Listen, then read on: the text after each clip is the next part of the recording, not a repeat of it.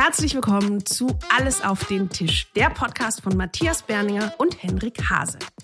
Alles auf den Tisch ist wie immer Programm. Wir wollen diskutieren, offen und transparent, uns austauschen über alles, was in Zukunft auf unseren Tellern und darüber hinaus wichtig sein wird. Eine Sache ist heute anders.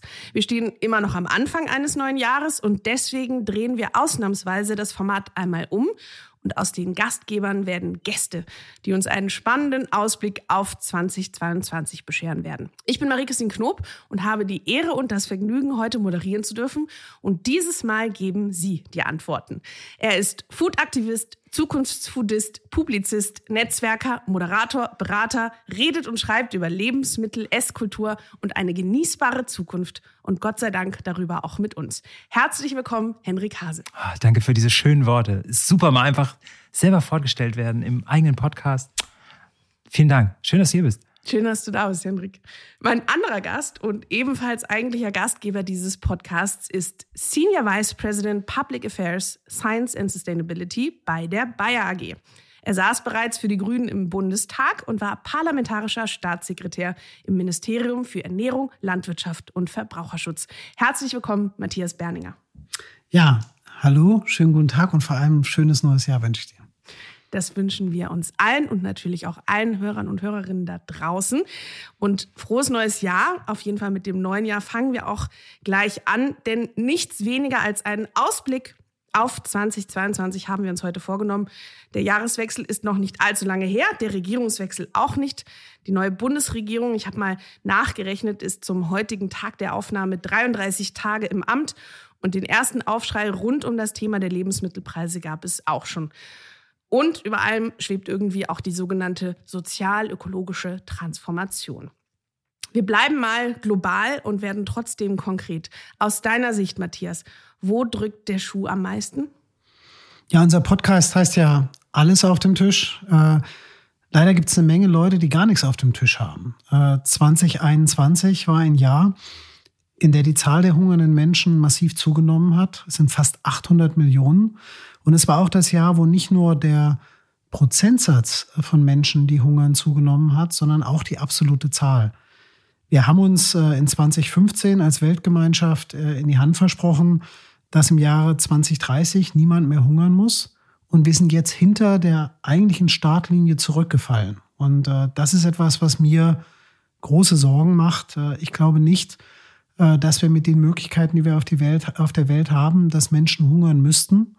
Und äh, hier noch die Kurve zu kriegen und trotz Pandemie weltweiten Hunger zu bekämpfen, ist eines der ganz großen Themen für die zweite Hälfte der UN-Nachhaltigkeitsziele. 2022 ist ja das Jahr, wo sich dieses 15 Jahre Nachhaltigkeitsziel, Zeitfenster ähm, äh, quasi, quasi, wo sozusagen Halbzeit ist. Und, und ich hoffe, dass wir in der zweiten Hälfte da deutlich besser und erfolgreicher sein werden. Henrik, wenn ich zu dir rüber gucke, würdest du sagen, geteiltes Leid ist halbes Leid und du stimmst Matthias in allen Punkten zu oder packst du noch etwas obendrauf, was dir am meisten Bauchschmerzen macht? Na, ich würde den Radar vielleicht mal ein bisschen enger zurren und mal äh, vor der eigenen Haustür gucken oder auf den Tisch von uns allen. Äh, wir haben uns ja während Covid immer gerne erzählt und vor allem während dieser Lockdowns endlich mal wieder Zeit zum Kochen. Die Leute stehen wieder mehr am Herd. Standen sie in vielen Teilen auch, aber viele konnten ihr Büro eben nicht nach Hause verlegen. Die mussten raus. Viele haben auch, selbst wenn sie zu Hause waren, auf einmal nicht das kulturelle Kapital gehabt. Ja, also die Bildung überhaupt was auf den Tisch zu kriegen, was nahrhaft war, gesund war und auch alle Nährstoffe enthält, weil Einfach nur satt werden heißt noch nicht, dass der Hunger bekämpft ist. Da gibt es auch Mangelernährung. Gerade in ärmeren Schichten, glaube ich, äh, ist das ein Problem, auch ohne Covid. Und ähm, deswegen sollten wir da gar nicht ähm, ja, glauben, dass wir da so von gefeit sind und äh, auch da einen Zacken zulegen, dass wir das hier auch hinbekommen. Da muss ich auch wieder bei Hunger an Lebensmittelverschwendung denken. Ähm, denn wir produzieren längst viel Lebensmittel auf dieser Welt, aber viel fliegt auch einfach noch in die Tonne. Und äh, da bin ich froh, dass die neue Bundesregierung das auch als erstes einen Angriff genommen hat. Äh, ich habe nämlich von Cem schon Töne verhören, äh, verhört, dass, dass diejenigen, die vorher noch äh, mit Anklagen rechnen mussten, ähm, wenn sie Lebensmittel, die abgelaufen sind, aus dem Container geholt haben, dann verklagt wurden, dass das entkriminalisiert wurde. Aber das ist noch, das ist ein Symptom. Also da geht es ja die ganze Lieferkette entlang, äh, wo noch viel zu tun ist. Vor der eigenen Haustür würde ich gerne kurz bleiben und das Stichwort neue Bundesregierung nehme ich auch gerne auf. Ähm, Matthias, wenn du zurückblickst, als du angefangen hast als Staatssekretär, wie hat sich das eigentlich angefühlt? Dann kommt man in dieses Ministerium, hat unglaublich viele Aufgaben auf dem Tisch, so stelle ich mir das vor. Wie, wie geht man damit um? Wie sortiert man sich dann eigentlich? Ja, ich war ja äh, am Anfang nicht Teil der Bundesregierung, als 1998 Rot-Grün zustande kam, sondern bin zusammen mit Renate Künast, die bei uns ja auch schon zu Gast war, ähm, im, auf dem Höhepunkt oder dem Beginn der BSE-Krise, ähm, als Regierungsumbildung notwendig geworden ist, äh, dann in das neu zusammengewürfelte Verbraucherministerium gekommen.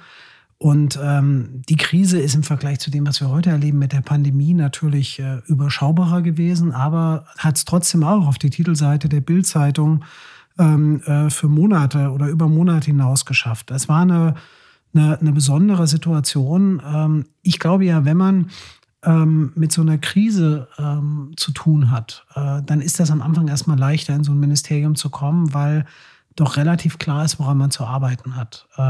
Es ist schwieriger, wenn man einen Politikwechsel vollziehen will und sozusagen mehr oder weniger bei Null anfängt, aber nicht das Momentum äh, einer Krise hat. Wenn du jetzt die Nachrichten siehst und du, du äh, genau siehst, wie die, wie die Menschen trotzdem da das erste Mal arbeiten, hast du das Gefühl, du würdest selber gerne da nochmal anpacken und äh, oder hast du das Gefühl, du kannst im Unternehmen eigentlich mehr bewegen?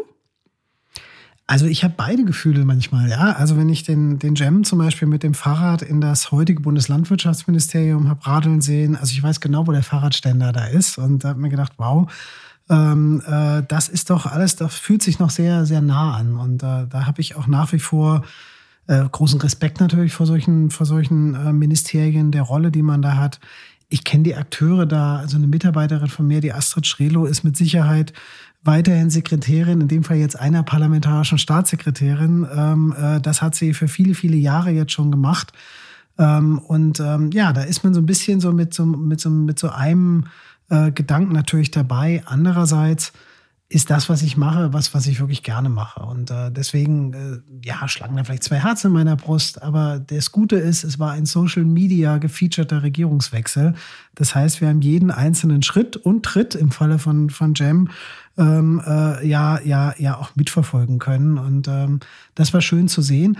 Was mir besonders gefallen hat, ist auch ähm, zum Teil zu sehen, wie die Übergabe stattgefunden hat. Ähm, da fällt für mich zum Beispiel Michael Roth auf, die Art und Weise, wie er die Anna Lührmann im Auswärtigen Amt willkommen geheißen hat, fand ich besonders stark. Mir fällt da auf, du hast eben von Nullanfang äh, gesprochen. Auf Social Media konntest du auch sehen, alle, ja, jetzt geht's los, jetzt muss viel angepackt werden. Ich meine, da ist viel Druck auf dem Kessel, Landwirtschaft, Ernährung. Ähm, nicht ohne Grund gibt es diesen Podcast.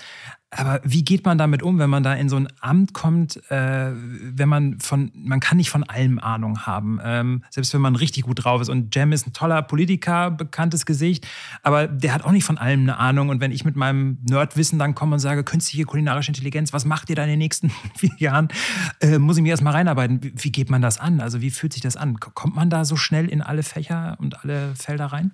Ja, also eine ganz wichtige Sache ist die Farbenlehre. Ja, also es ist so, dass äh, wenn man da Minister oder Ministerin ist, dann muss man alles mit Grün unterschreiben. Wenn man Staatssekretär ist, dann muss man die rote Farbe verwenden und als parlamentarischer Staatssekretär oder parlamentarische Staatssekretärin bekommt man einen lila Stift. Lila ist die Abkürzung für liegen lassen. Das heißt auch eine Botschaft an die Verwaltung. Ähm, äh, als ich da ins Ministerium kam, wusste ich das natürlich nicht. Und grün war meine Lieblingsfarbe, ist ja auch nicht überraschend. Und insofern ähm, habe ich dann doch einige Verwirrung erzeugt mit den ersten Vermerken, die ich gezeichnet habe. Aber Scherz beiseite. Eine der wichtigsten Sachen, die ich da gelernt habe, ist zu unterscheiden, ob man was wirklich nicht machen kann oder ob es einfach einen Unwillen gibt, etwas nicht zu machen. Also dieses willing and able, wie man im Englisch sagt. Will ich das oder kann ich das nur nicht machen? Ähm, äh, ist etwas, was man von Anfang an äh, im Blick haben muss. Und äh, die Mitglieder der Regierung äh, werden mit unglaublich vielen Vermerken äh, der Verwaltung konfrontiert und da steht sehr viel Kluges drin. Aber manchmal ist da eben auch so ein bisschen Unwillen verpackt. Und äh, den, den von dem Klugen zu unterscheiden, ist eine ziemlich, ziemlich harte Kernarbeit. das macht eigentlich keinen großen Spaß. Also man muss da wirklich Aktenfresserin oder Aktenfresser sein, um am Anfang Fuß zu fassen. Das würde ich auch gerne mal an euch weiterleiten, an euch beide die Frage, wenn ihr euch den Koalitionsvertrag anschaut, sieht man da, sieht man da viel Wille zur Veränderung aus eurer Sicht? Hendrik, magst du vielleicht anfangen? Ja, ich finde es schon mal toll, dass so, so Wörter wie Digitalisierung in der Landwirtschaft mal dick und fett geschrieben wurden. Was dann in den Absätzen danach kam, war für mich teilweise, ja, war schön zu lesen. Es war vielversprechend, aber wenn man es dann ein zweites Mal gelesen hat, hat man gemerkt, okay, mir fehlen jetzt eigentlich die konkreten Punkte. Ich weiß, ein Koalitionsvertrag ist nicht dazu da, das alles fein ziseliert auszudeklinieren, was man dann wirklich vorhat. Ähm, aber mich interessiert halt wirklich, was unter diesen Päckchen dann, äh, ja, was da eigentlich eingepackt ist, unter diesen Sätzen, die wir dann da gelesen haben. Und da wird ja auch viel, ja, geschwärmt von KI, von künstlicher Intelligenz auf dem Acker, die Pflanzenschutz reduzieren soll, die Drohnen sollen fliegen, ähm, die Landwirte sollen Schnittstellen kriegen zur europäischen Cloud und so. Und ich habe mich ja nun auch die letzten Jahre damit beschäftigt und weiß, okay, ja, das, das sind erstmals schön zu lesen, gut, dass es drinsteht. Aber dahinter stecken echt viele Sachen, die erstmal gemacht werden müssen. Von daher erwarte ich da eigentlich auch noch konkrete Taten. Ähm, und vieles ist aus meiner Sicht noch relativ offen, ähm, was dann wirklich konkret damit getan wird. Und das waren eben dann auch meine Fragen. Ich hatte die Freude, schon mit äh, der Staatssekretärin Silvia Bender äh, in der Diskussion zu sein. Und die sagt dann auch, du, ich bin erst drei Tage hier. Ich habe gerade meinen Namen an den Briefkasten geschrieben. Äh, ganz nett, was du mir da erzählst. Aber ich hoffe, dass da auch ein dass dieser Paradigmenwechsel, der ja in der Landwirtschaft, in der Ernährung eigentlich stattfindet, wenn wir über neue Technologien sprechen, ähm, auch wirklich in den Köpfen so angekommen ist oder ob man dann einfach dann nur versucht, irgendwie so das hinzudeichseln, dann hinzudeichseln und dann noch irgendwie den Koalitionspartner oder die beiden dann irgendwie äh, zufriedenzustellen. Da würde ich gerne die Regierung an den, an den Taten messen und da hoffe ich, dass da jetzt bald auch was kommt. Matthias, was sagst du? Gibt der Koalitionsvertrag Anlass zur Hoffnung oder sagst du auch, das ist oft so viel Kompromiss, äh, das ist noch gar nicht so wichtig. Viel wichtiger sind dann, ist dann, was tatsächlich dabei rauskommt? Also wichtiger als ein Koalitionsvertrag ist ein Verfassungsgerichtsurteil oder die Verfassung oder auch ein Gesetz, das im Bundesgesetzblatt landet. Ähm, man soll sich auch nicht ähm, der Illusion hingeben, dass jetzt alle den ganzen Tag immer den Koalitionsvertrag lesen werden. In der Regel, wenn das Wort Koalitionsvertrag erwähnt wird, ist das in der Koalition ähm, so ein Moment, wo man sagt, wir haben hier ein Problem. Ja, Houston, we have a problem, Koalitionsvertrag.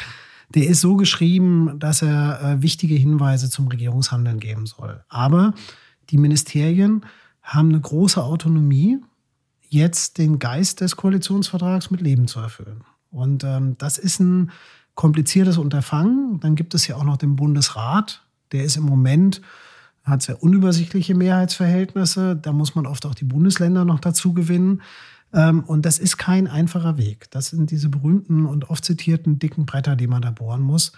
Ich selbst habe mich ähm, über die Art und Weise, wie der Vertrag zustande gekommen ist, gefreut. Weil Warum? das ansonsten ach so gut informierte Berlin doch mal ziemlich im Nebel rumgestochert hat und sich da drei Parteien sehr diszipliniert miteinander gestritten haben. Das fand ich äh, persönlich äh, für unsere Demokratie sehr, sehr wohltuend. Und ich verbringe ja viel Zeit in den USA und kann den Unterschied zwischen Demokratie, wo es wirklich mal funktioniert, und Demokratie, wo es eher schwierig ist, ganz gut erkennen hier. Konkret vielleicht, um dann auch das Kapitel etwas abzuschließen, nochmal aus deiner Sicht, Matthias, wenn du dir die Bundesregierung anschaust und wir bei unserem Jahresausblick sind, was würdest du sagen, 2022, was sollte unbedingt jetzt angegangen werden? Vielleicht drei Dinge.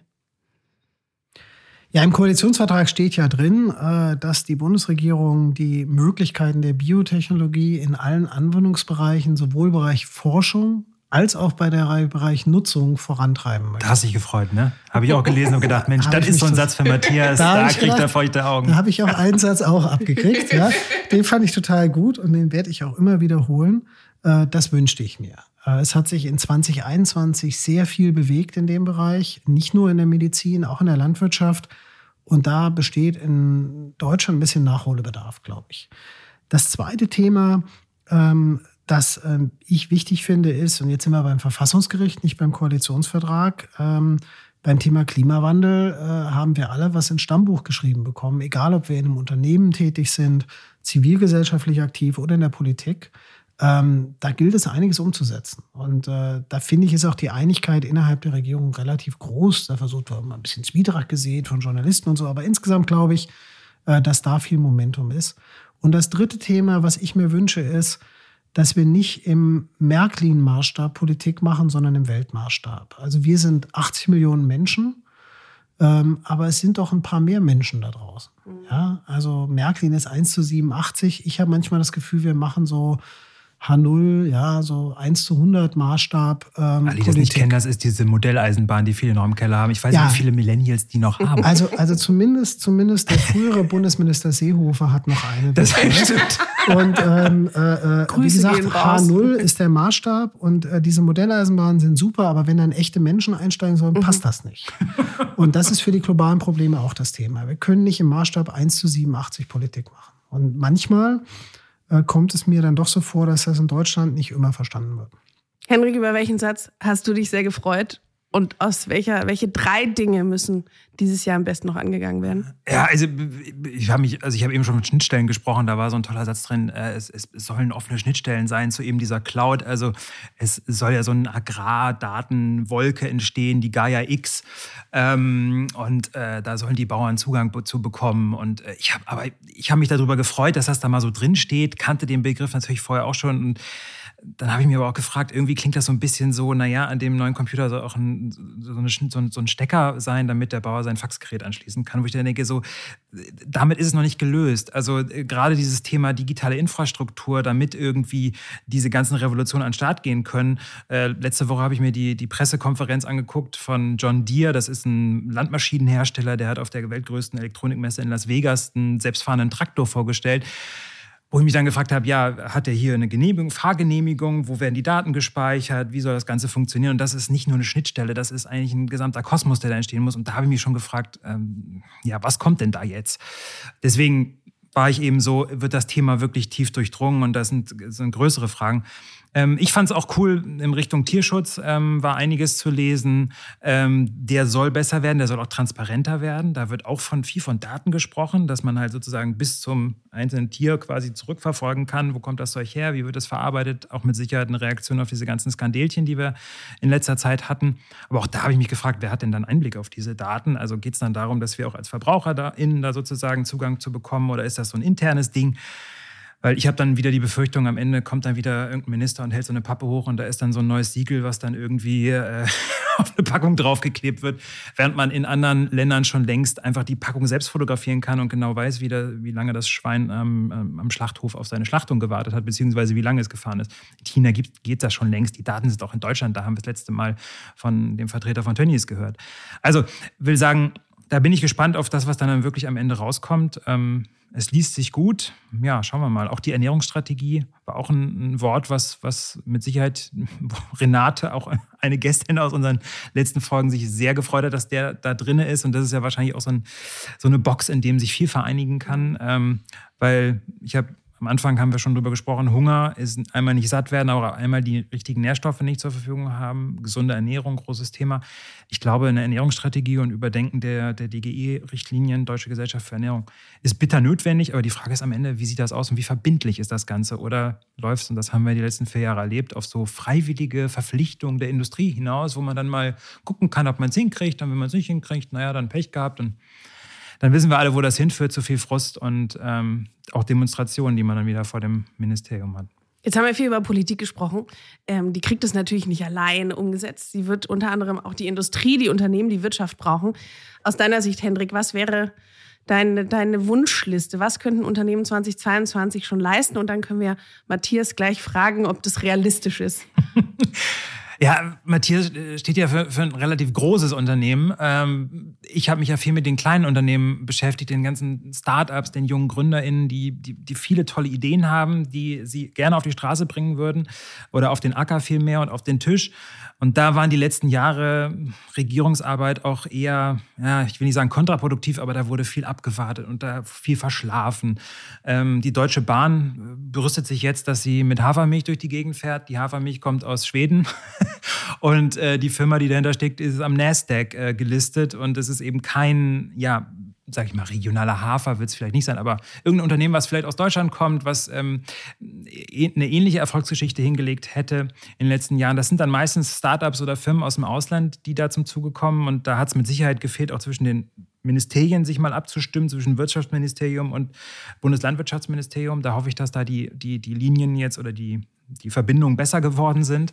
Ähm, weil diese Gründerinnenszene in Deutschland braucht aus meiner Sicht viel mehr Unterstützung und auch viel mehr Verbindungen in die Forschung, in die Wirtschaft. Ähm, das muss, glaube ich, auch besser werden. Von daher hoffe ich auf diese Innovationskraft, die wir in Deutschland haben äh, und dass wir da nicht nochmal Jahre verschlafen und dann uns wieder ärgern, dass aus anderen Erdteilen Sachen zu uns kommen, die wir gerne anders gemacht hätten. Also ich denke dann eben auch an große Digitalkonzerne, wo wir uns dann gerne zehn Jahre zu spät darüber ärgern, dass wir das gerne anders gemacht hätten. Aber wir haben es aber auch selber nicht anders gemacht. Und ähm, diese Chancen aus meiner Sicht, da muss Politik die Weichen stellen, damit das auch einfach möglich wird. Und da hoffe ich auch, dass die nächsten Jahre und auch in diesem Jahr schon erster Schritte dazu folgen. Eine diplomatische Antwort von Henrik Hase. Matthias, was würdest du sagen? Hat Bayer Vorsätze für 2022? Ja, ich will es mal so sagen, diplomatische Antworten von Henrik Hase, das kann ja ein ganz besonderes Jahr werden. Ne? Das ist ja, fängt ja schon mal gut an. Ich meine, für uns ähm, ist mal völlig klar, dass wir äh, massiv unterbewertet sind als Unternehmen. Und äh, das kann man auch lesen, äh, muss man auch gar nicht lesen können. Das, das äh, ist was, was mir persönlich äh, doch ziemlich auf die Nerven geht. Und für uns wird es wichtig sein, das zu ändern. Unterbewertet in welcher Hinsicht? Ja gut, Unternehmen werden ja vor allem, wenn sie an der Börse gehandelt werden, sagt der Markt ja, was er von dem Unternehmen hält. Und da ähm, ist es so, dass Bayer im Moment einen Wert hat, der unter dem liegt, was wir für Monsanto vor vier Jahren äh, bezahlt haben. Mhm. Das ist ja kein besonders, äh, kein besonders äh, guter Zustand. Und das zu ändern, wird sehr wichtig sein. Mhm. Ähm, in der Sache selbst ähm, ist immer die Frage, äh, ob Unternehmen äh, wirklich immer auf die Politik warten müssen. Das hat sich ein bisschen bei dir angehört, als müssten Startups jetzt darauf warten, dass sie von der Bundesregierung betüttelt werden. Ähm, in den USA gab es eine Trump-Regierung. Ich glaube, die Startups haben da jetzt nicht auf die Trump-Regierung gewartet. Also muss man auch ein bisschen von wegkommen von dieser Idee, dass jetzt die Bundesregierung so was Vätermütterliches hat und dann Startups an die Hand nimmt. Äh, das gilt für die großen Unternehmen auch. Ich finde, dass wir äh, als Unternehmen äh, zu oft äh, neigen, vor allem wenn es uns nicht so gut geht, dann bei der Politik anzuklopfen. Natürlich, wenn es uns gut geht, dann sind wir alle hohe Priester der Freien und ähm, so wunderbaren Marktwirtschaft. Also selber äh, beim Thema Klimawandel, äh, beim Thema Digitalisierung der Landwirtschaft als ein Beispiel, äh, bei dem Thema auch neue Technologien nach vorne bringen, ähm, äh, das Zepter in die Hand zu nehmen, halte ich für wichtig. Ähm, und die Frage eben, äh, schaffen wir das, äh, in diese neuen Bereiche zu investieren und was möglich zu machen? Also man kann sich ja über, als Europäer über John Deere und den autonom fahrenden Traktor lange unterhalten. Äh, es gibt aber in Nordrhein-Westfalen mit Klaas auch ein globales Unternehmen, mit Bayer eins, das im Agrar-Digitalbereich führt, gerade eine Partnerschaft mit Microsoft eingegangen ist. Kriegen wir es hin? Gar nicht mehr Amazon. Vorher war es immer Amazon. Naja, also äh, Amazon liefert natürlich die Clouds, aber die strategische Partnerschaft haben wir mit Microsoft gestartet jetzt. Und die Frage wird halt sein, können wir die Landwirtschaft in Europa digitalisieren? Da kann man auch von Ländern lernen, die da schon weiter sind. Indien als Beispiel, wo wundert einen auch nicht. Ähm, aber auch Länder wie Ghana oder Indonesien sind im Bereich Einsatz von Drohnen wesentlich weiter als alles, was wir in Europa kennen. Und äh, diese neue Form von digitaler äh, Landwirtschaft ähm, äh, von Satelliten sehr stark unterstützt, ist was, was wir brauchen, um Pflanzenschutzmitteleinsatz zu reduzieren oder die Datengrundlage dafür zu liefern, Landwirte zu belohnen, wenn sie CO2 aus der Luft holen und dauerhaft im Boden binden. Deswegen sind diese Technologien auch so wichtig.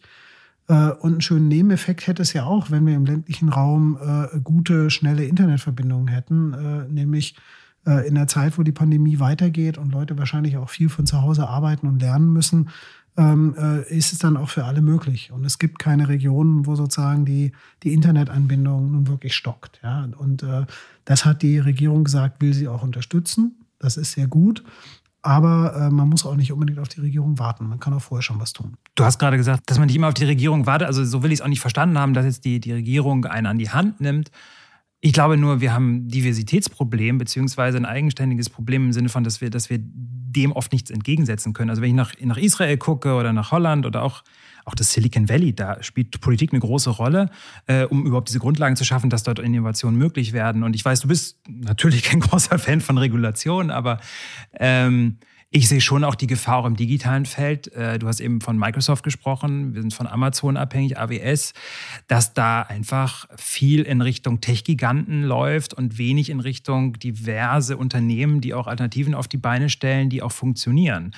Ähm, und Gaia X ist ja ein Projekt, was noch in den Sternen steht. Ähm, wie siehst du das dann, dass man sozusagen als europäischer Raum dem irgendwas entgegensetzen kann? Oder ist der einzige Weg dann zu sagen, okay, ähm, man kommt einfach nicht mehr drum rum. Auch Gaia X funktioniert nur mit den großen Tech-Giganten.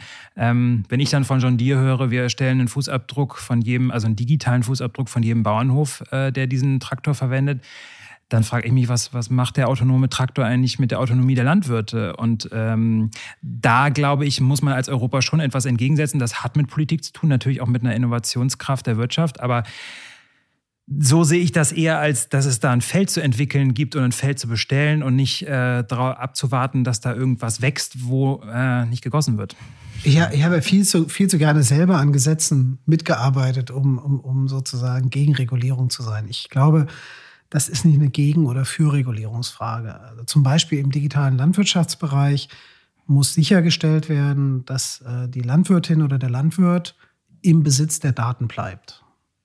Das ist eine der ganz wichtigen Anforderungen an Systeme und das ist eine wichtige Regulierung, die es zum Beispiel schwierig macht, dann so geschlossene Systeme zu schaffen. Ja, ähm, ähm, John Deere ist hoch innovativ, aber sie versuchen halt auch ein sehr geschlossenes System zu machen, wo man dann am Ende auch nur mit den in dem Fall äh, grün-gelben, äh, sind sie ja schon sehr nah an der Ampelkoalition dran, ähm, äh, Maschinen äh, zu, zu, zu arbeiten. Und ähm, da glaube ich, ist es wichtig, die Autonomie der Landwirte sicherzustellen. Da macht Regulierung absolut Sinn. Es ist aber eben nicht so, dass Startups in Europa jetzt unbedingt auf eine Regierung warten sollten, um erfolgreich zu sein. Und wir haben ja ein super Beispiel. Mainz schwimmt zurzeit im Geld, weil BioNTech es geschafft hat, in dem Bereich innovativ führend zu sein, äh, der eben, äh, der eben äh, der ganzen Welt im Moment hilft, in dem Fall der Entwicklung von Impfstoffen.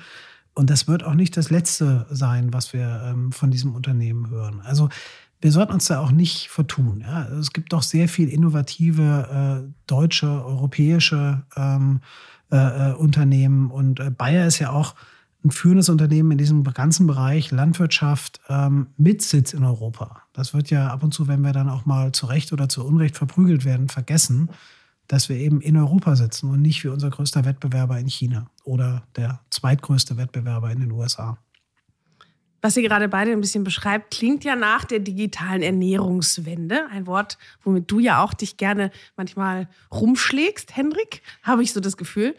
Ähm, was würdest du sagen? Ist es machbar in diesem Jahr schon 2022? Was bedeutet es eigentlich? Was stellst du dir unter digitaler Ernährungswende vor? Fassen Sie einfach mal die Recherche der letzten Jahre äh, knackig in drei Sätzen zusammen mir geht mir eigentlich da erstmal überhaupt um Verständnis, was das bedeutet. Und ich glaube, viele, gut, die uns jetzt zuhören, die haben schon ein Interesse dafür. Schön, dass ihr so lange durchgehalten habt und dass ihr vielleicht auch schon ein, zwei andere Folgen angehört habt. Ich glaube, da ist ganz viel Wissen, was das eigentlich bedeutet, noch gar nicht vorhanden. Weder bei denjenigen, die das verwenden, davon, da gehe ich jetzt auch einfach, das kann bei einer Diät-App anfangen oder selbst, was macht Instagram eigentlich mit meinem Lebensmittelkonsum oder der smarte Kühlschrank. Ähm, und das hört aber eben, wie gesagt, kann auf dem Acker aufhören, wo äh, man noch nicht nicht mal einen autonom fahrenden Traktor haben muss, sondern die fahren ja heute schon relativ smart durch die Gegend und jeder Bauer, jede Bäuerin arbeitet heute schon mit sehr, sehr smarten Systemen.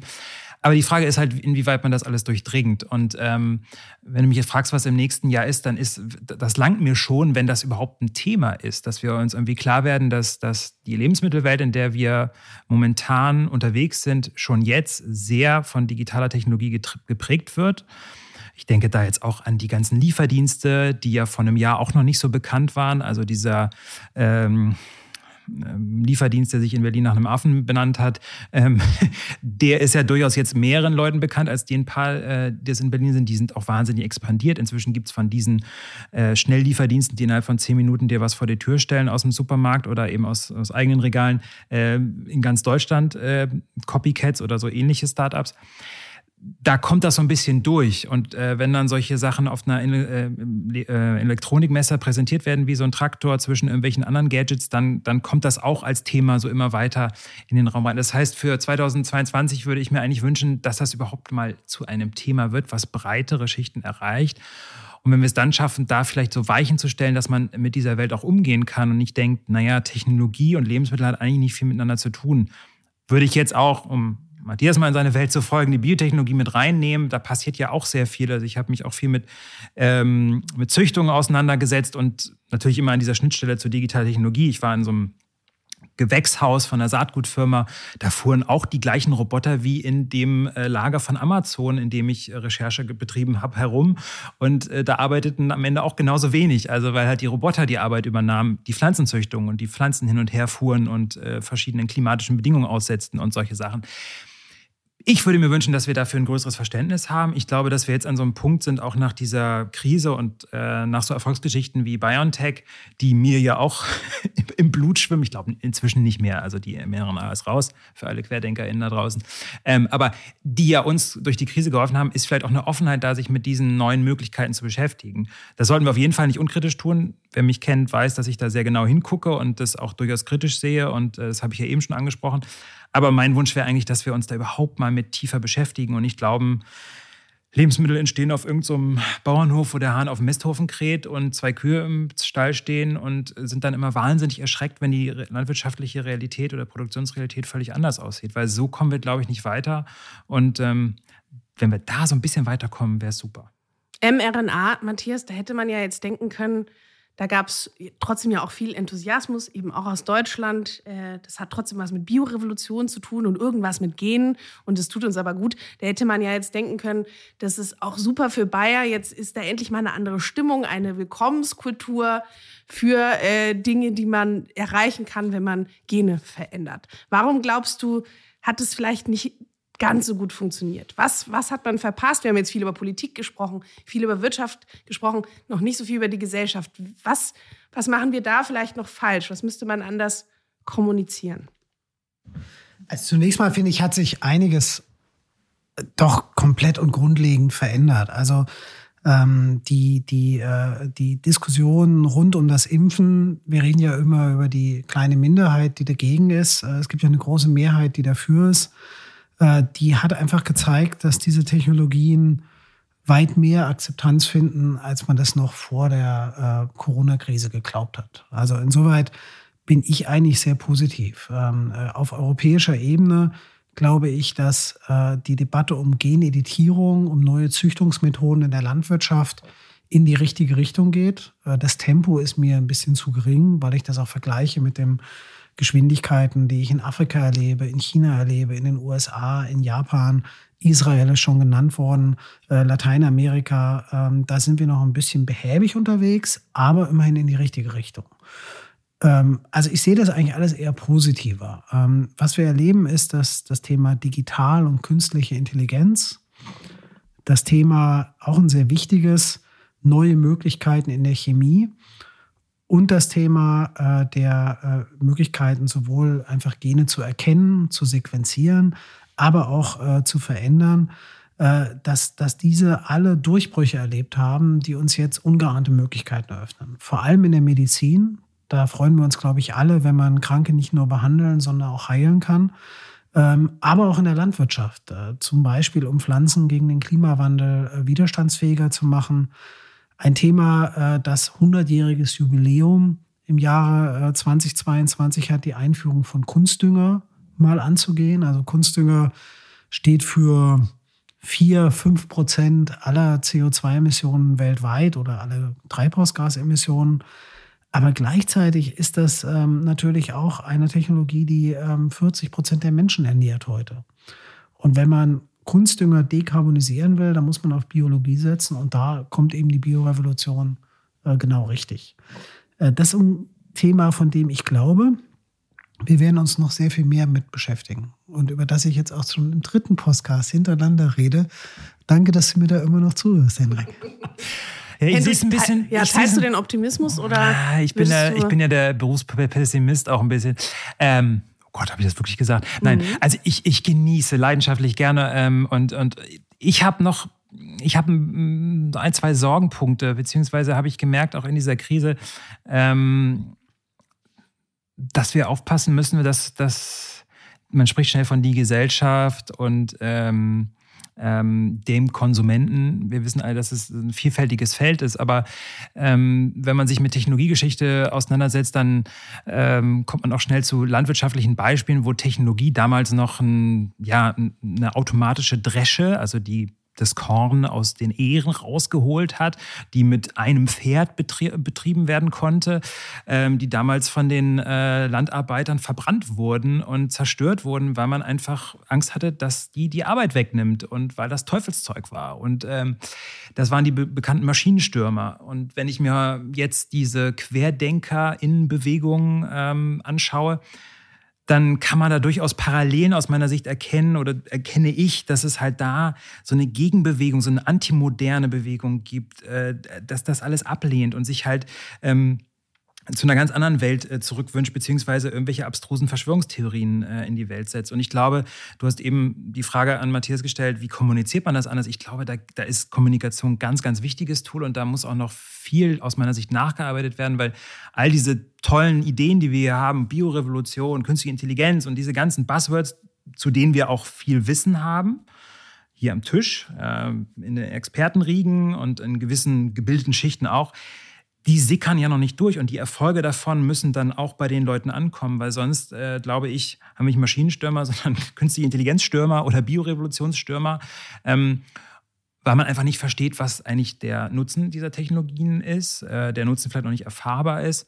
Ähm, und weil auch die Entwicklung einfach, du hast eben davon gesprochen, dir geht es noch zu langsam die Entwicklungen sind rasend ähm, und sind auch exponentiell. Das heißt, dass wir bei gewissen Technologien schon vom Verständnis her gar nicht mehr hinterherkommen und ich selber dann total überrascht bin, wenn ich äh, zwar dazu recherchiere und dann gestern habe ich äh, Videos geguckt von äh, AutoX in, in, in ähm, ähm, in China. Das ist ein Startup, was ähm, Google aussticht beim autonomen Fahren und schon längst äh, autonomes Taxifahren in der Stadt möglich macht das sind Entwicklungen, die rasen schnell, die sind ganz plötzlich da und wir fragen uns, okay, wie passt das in unsere Welt? Und wenn wir über Biotechnologie und, und äh, Biorevolution sprechen, dann frage ich mich immer, wie, wie machen wir das auch gesellschaftlich anknüpfbar? Wenn da noch Vorstellungen herrschen von der Landwirtschaft, wie sie sein sollte, wie sie ist.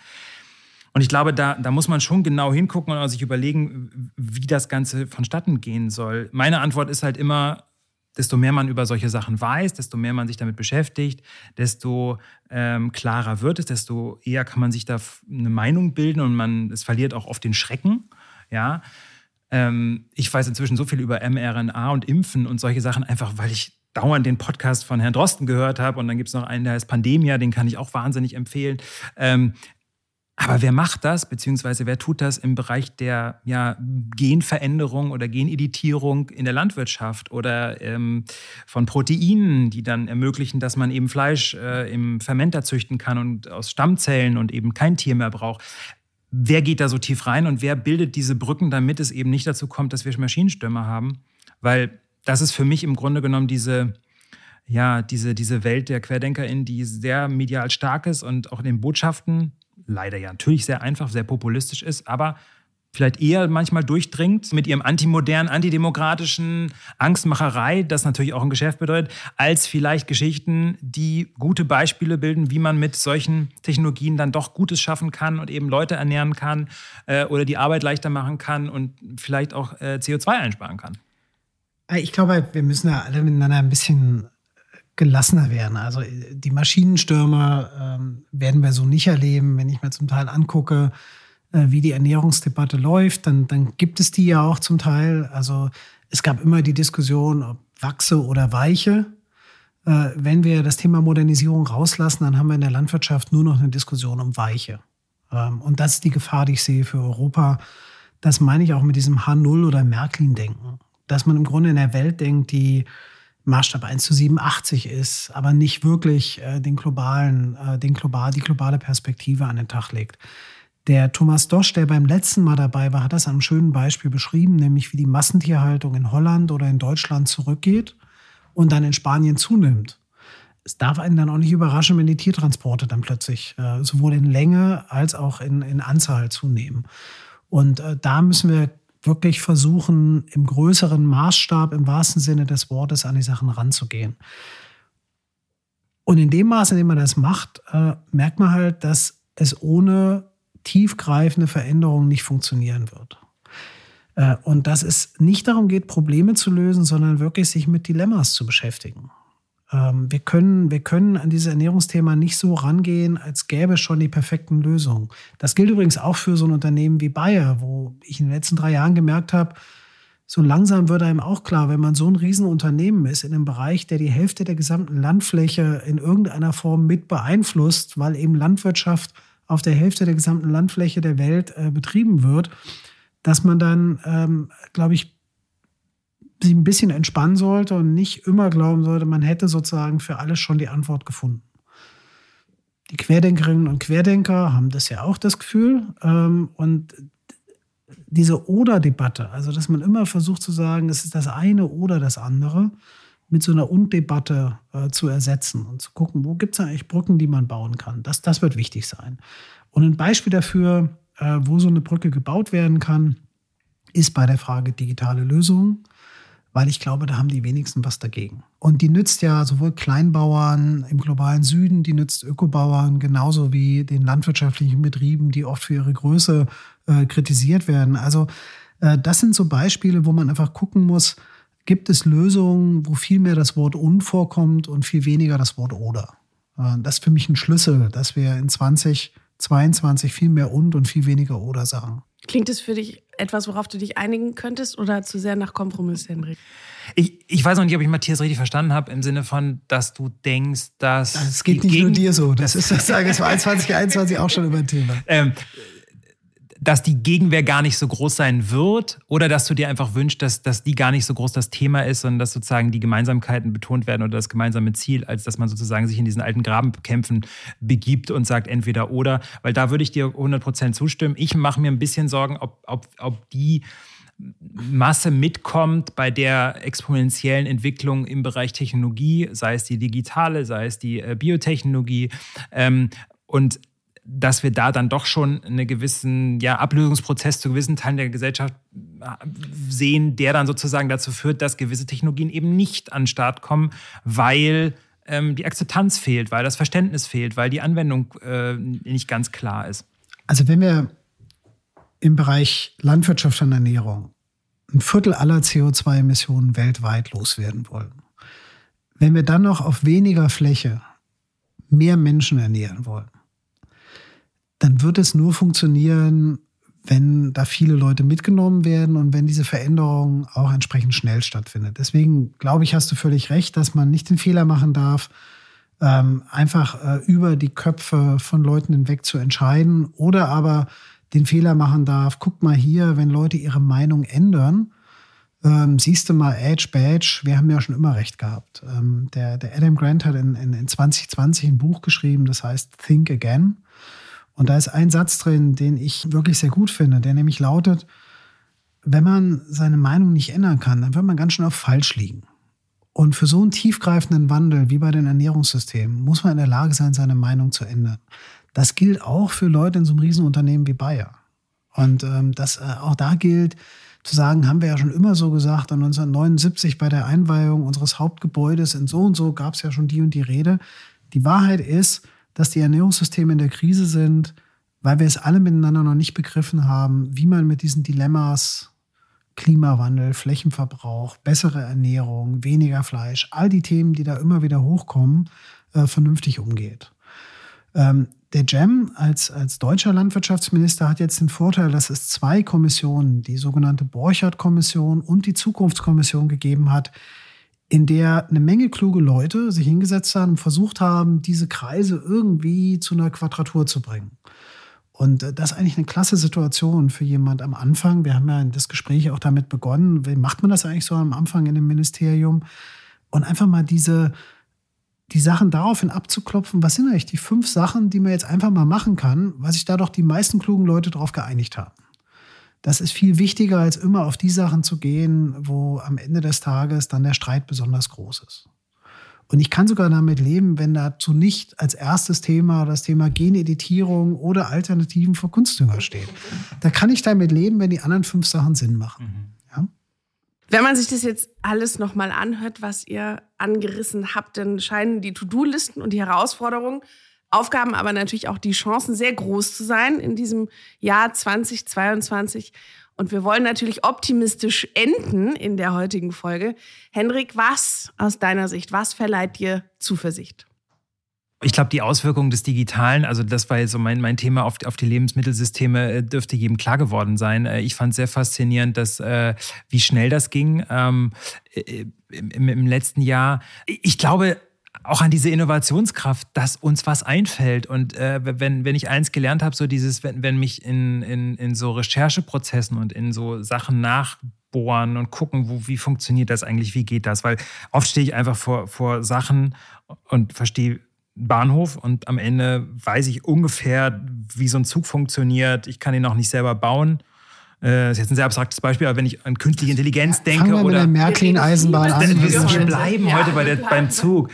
Ähm, aber es, aber, aber es wird spannend und dann merkst du, auf wie vielen Schritten da Menschen gewesen sind, denen was eingefallen ist. Und zwar in einer Geschwindigkeit, dass sich keiner vorgestellt hat. Und teilweise sind das sehr, sehr kurze Zeitabstände. Von daher macht mir das Hoffnung und deswegen beschäftige ich mich auch gerne eben mit Startups, mit, mit dieser New Food Economy, wo so viel Feuer und Energie drin ist und eben nicht diese alten Grabenkämpfe. Ich glaube, deswegen habe ich damals auch da angefangen, irgendwie nachzuschauen, weil es eben nicht das wie die Wiederholen der alten Grabenkämpfe ist, sondern es geht nach vorne. Und ähm, dann kann so, einen, so diese Kurve, die wir jetzt auch alle so als negativ, glaube ich, empfunden haben, dieses exponentielle Wachstum, wenn ich mir das in Richtung Innovation und Ideenreichtum vorstelle, wieder was sehr Positives sein, weil äh, da, da also wenn ein Virus einen so schlimm überraschen kann, dass man sich im Sommer nicht vorstellen kann, dass es im Winter so furchtbar aussieht, ähm, glaube ich, kann man auch aus dieser vielleicht etwas dunkleren Weltsicht, oh mein Gott, der Klimawandel, das wird alles ganz schlimm und äh, vergisst man einfach, dass wir Menschen einfach immer richtig gute Ideen hatten. Ähm, und wenn ich irgendwie dazu beitragen kann, mit Matthias zusammen in diesem Podcast auch, dass diese Ideen auf die Straße kommen und dass wir die gut diskutieren und die besten davon irgendwie zum Laufen bringen, dann äh, können wir vielleicht auch einfach das Pferd ersetzen durch einen guten, guten Zug, der irgendwie durch die Gegend fährt und irgendwie, dass man irgendwo schneller wieder hinkommt und irgendwann stellt man fest, ähm, dass Kohle nicht so ein guter Treibstoff ist, sondern wir nehmen äh, die Sonnenenergie. Also ich glaube, wir kommen weiter, wenn wir exponentiell in Innovationskraft und ähm, Ideenreichtum investieren und wenn dann die Politik noch die Rahmen dafür setzt, kann es eigentlich nur gut werden. Matthias, aus deiner Sicht, warum wird 2022 trotz allem ein gutes Jahr? Warum kann es ein gutes Jahr werden? Na, ist ja immer so in der Landwirtschaft, dass äh, es immer wieder von vorne anfängt. Ne? Also man sät out, bestellt das Feld und dann hat man eine Ernte und die kann gut oder schlecht sein. Ähm, was mich optimistisch stimmt, da bin ich äh, da, wo Hendrik ist. Ich glaube, die Not äh, in den Ernährungssystemen, die macht erfinderisch. Das halte ich für wichtig. Äh, auch glaube ich, dass die jetzt die nächsten ähm, Jahre auf der internationalen Ebene in die richtige Richtung gehen. Also das Thema Landwirtschaft wird an Bedeutung international gewinnen.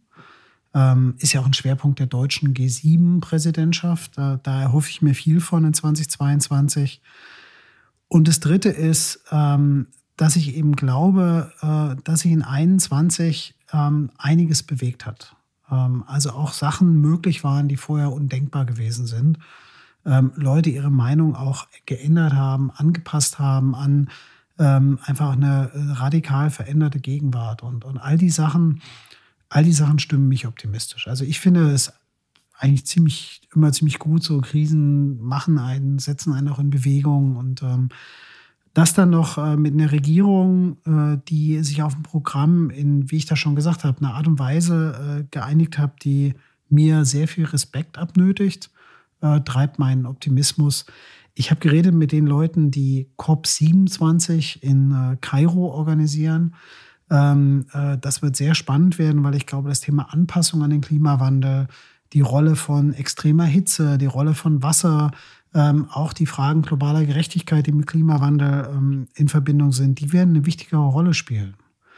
Ähm, ein Kühlschrank in den Vereinigten Staaten verbraucht mehr Energie pro Jahr als ein Mensch in, äh, im südlichen Afrika. Ich habe zwei Kühlschränke ja, zu Hause und ähm, äh, das ist was, äh, was uns, glaube ich, auch ähm, immer zu denken geben soll, wenn wir uns darauf freuen, dass wir jetzt große Autos mit noch größeren Batterien ähm, äh, in hohen Geschwindigkeiten über die Straße fahren. Äh, wir müssen dafür Sorge tragen, dass die Perspektiven dieser Menschen viel mehr in den Mittelpunkt kommen. einen kleinen Bonus gibt es heute noch. Äh, noch ein Novum für das heutige Format. Wir haben Fanpost. Wir haben eine Frage. Äh, ich vermute, Hendrik, du wirst sie wunderbar beantworten können. Kann man mit Laborfleisch trotzdem noch ein blutiges Steak essen? Äh, muss, da, da, muss jetzt die, die, die, Fragesteller oder FragestellerInnen mal irgendwie differenzieren. Also geht es um das, um das Fleisch selber, ob das äh, blutig ist oder ob man, wenn es das gibt, sozusagen eine ob man das noch darf. Versucht sich da rauszureden. Also ich will es mal an einem Beispiel sagen. Eine Firma, eine Firma, in der wir letztes Jahr investiert haben, Fork and Goode, die macht, äh, und der Nordhesse kennt sich ja damit aus, Schweinegehacktes. Und das Schweinegehacktes, das äh, ist genau das Gleiche wie das, was man aus äh, sozusagen dem, dem Schweinefleisch selbst gewinnt. Das ist auch genauso blutig in dem Sinne. Ähm, bei dem Steak ist die Frage, schafft man es, die Zellkulturen so anzuordnen, dass sie sich genauso anfühlen wie ein Steak? Ich glaube, dass das länger dauern wird. Ich glaube aber, dass man beim Thema Schweinegehacktes oder auch Rindergehacktes relativ schnell vorankommen wird. Und dann ist die Frage, wie blutig das ist, genauso wie bei dem anderen auch die Frage, wie lang man denn das kocht. Oder brät. Die Frage ist, es ist ja, da muss ich jetzt als ehemaliger Metzgerbesitzer äh, auch nochmal intervenieren. Es geht ja nicht um blutig, weil es ist ja kein Blut, was rausläuft, sondern es ist ein gewisser Fleischsaft, der mit Ham, also ähm, einem Stoff in, im, im tierischen Blutkreislauf äh, vermischt ist und dieser sorgt für diesen besonderen Geschmack, den Fleisch hat, den viele pflanzliche Produkte noch nicht mitbringen. Da gibt es schon längst Lösungen, die man das auch, wo man das auch pflanzlich herstellen kann. Also dieses Ham. Ähm, freut Matthias natürlich wieder. Da ist Gentechnik mit drin, deswegen ist es in Europa nicht erlaubt. Sagen? Ja, immer wieder dasselbe Thema. Ähm, ich habe es aber auch schon probiert in den USA. Das sind die sogenannten Impossible-Produkte. Die haben das auf gentechnischer Weise hergestellt, dieses Ham. Und das ist da auch in den Produkten enthalten. Deswegen ist das gar kein Problem. Wenn ich Chili con Carne mache, schmeckst du keinen Unterschied mehr. Das, das habe ich noch nicht also, probiert. Äh, deswegen musst du mal vorbeikommen. Okay. Es wäre okay. illegal, das hierher zu bringen, hier in Deutschland im Verkehr, aber Wir machen geheimen Dinnerclub.